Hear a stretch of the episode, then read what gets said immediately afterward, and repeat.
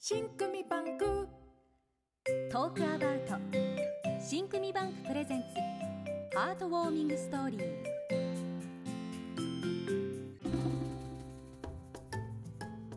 本日のハートウォーミングストーリーはある数字でつながる友との絆のハートウォーミングストーリーです。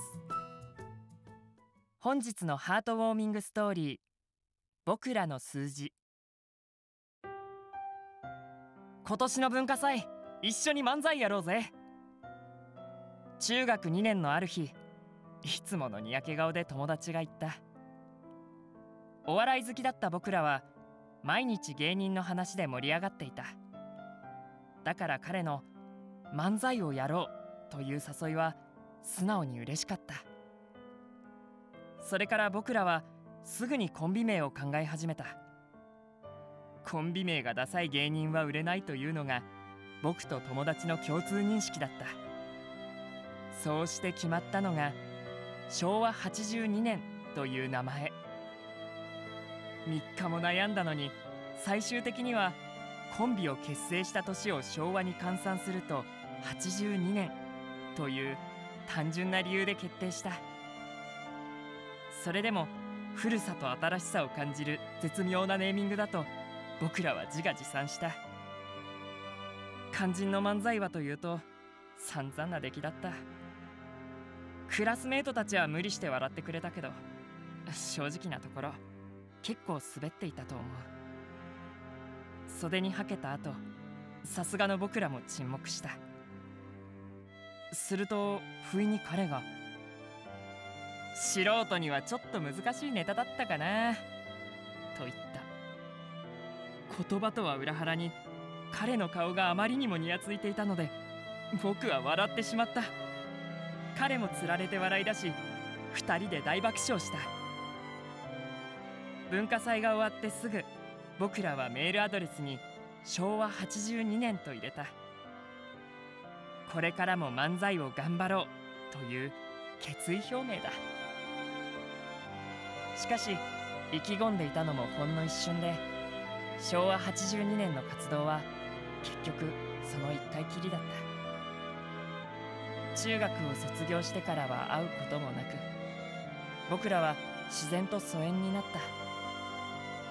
だけど僕はそれからもずっと昭和82年が入ったメールアドレスを変えることはなかった。パスワードなど数字を入力する場面では必ず82を使った。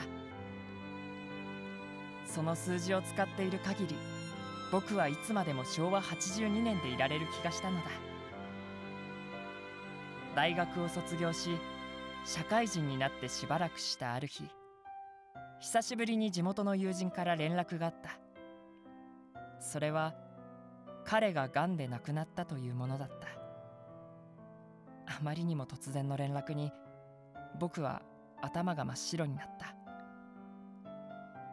彼が癌で闘病生活をしていたこともその時初めて知った。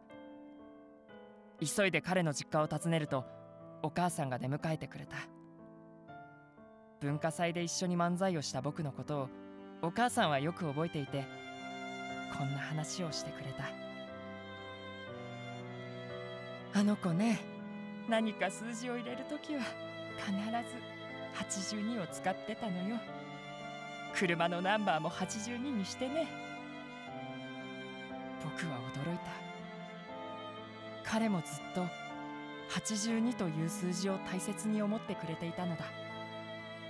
中学の時のたった1回のステージ活動期間は3ヶ月にも満たない。それなのにネタ作りに明け暮れた放課後や本番後の大爆笑を僕は今でも鮮明に思い出せる。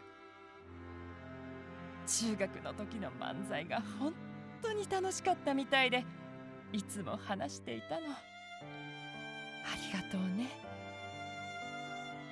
遺影の彼に目をやるといつものにやけ顔でこちらを見ていた。あの日の漫才めちゃくちゃ楽しかったよな。という彼の声が聞こえた気がした。